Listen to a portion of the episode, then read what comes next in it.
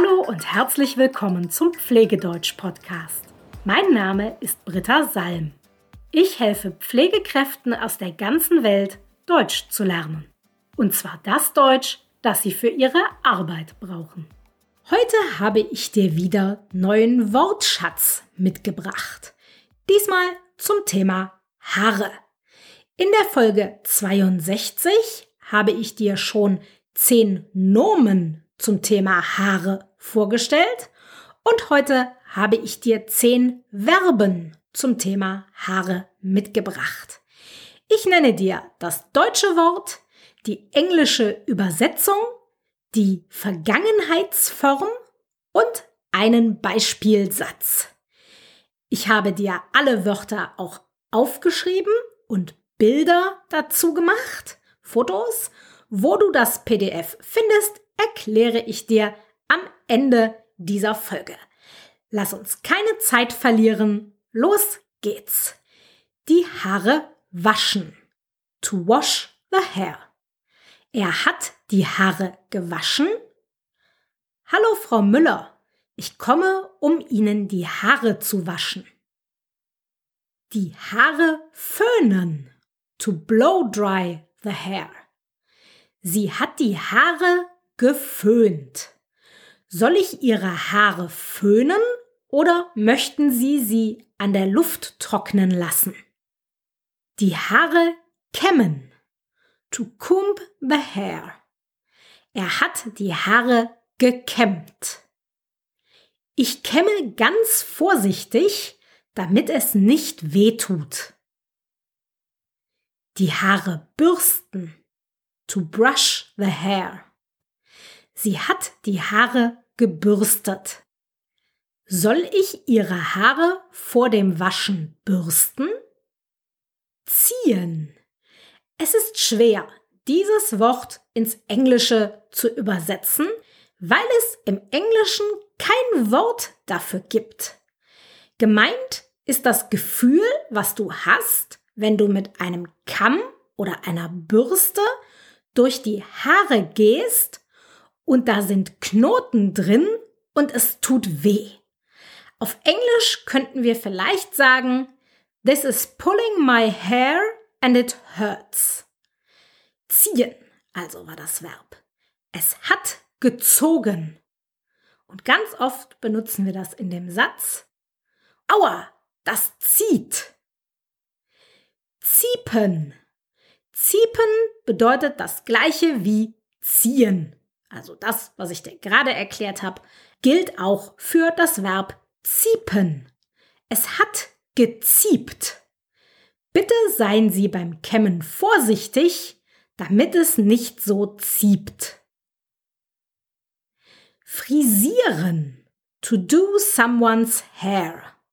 Er hat mich frisiert. Morgen kommt ein Friseur und frisiert mich, damit ich für meinen Geburtstag toll aussehe. Einen Scheitel ziehen. To give somebody a parting. Sie hat mir einen Scheitel gezogen.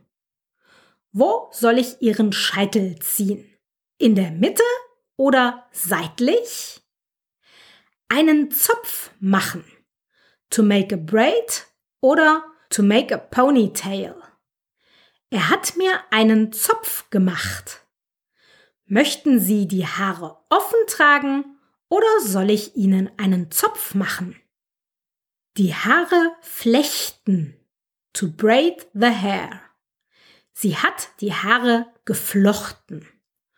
Können Sie den Zopf bitte flechten?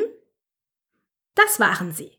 Die zehn Verben zum Thema Haare, die ich dir heute vorstellen wollte. Hier kommen sie noch einmal im Schnelldurchlauf.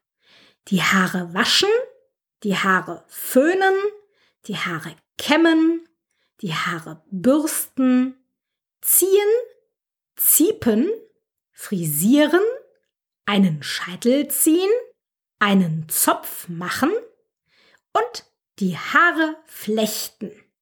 Wenn du die Wörter jetzt lesen möchtest oder dir Bilder dazu angucken möchtest, dann kannst du mein kostenloses PDF downloaden. Das habe ich für dich vorbereitet. Du findest es auf meiner Homepage unter www.pflegedeutsch.com slash 72, weil es die Folge 72 ist. Und den Link dazu findest du natürlich auch in den Show Notes. Und jetzt zur Frage des Tages, diesmal von Amika. Amika fragt, wie spricht man das Wort Allergie richtig aus? Und meine Antwort hast du ja gerade schon gehört. Man sagt die Allergie. Die Allergie. Am Ende des Wortes hört man nur ein langes I, aber kein E. Die Allergie. Nicht die Allergie.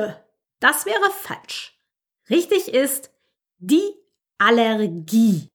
Die Allergie. Das IE am Wortende zeigt dir nur, dass du das I lang sprechen musst. Das E wird aber nicht ausgesprochen. Die Allergie. Anders ist das übrigens im Plural hier kannst du ein E hören. Die Allergien. Die Allergien. N, da hörst du ein E. Im Singular hört man am Ende also nur ein langes I. Die Allergie. Im Plural hört man am Ende ein Ien. Die Allergien. Wenn du jetzt auch eine Frage hast, egal was es ist, dann schreib mir einfach Ask Me Anything. Ich freue mich darauf, deine Frage zu lesen. Bis bald!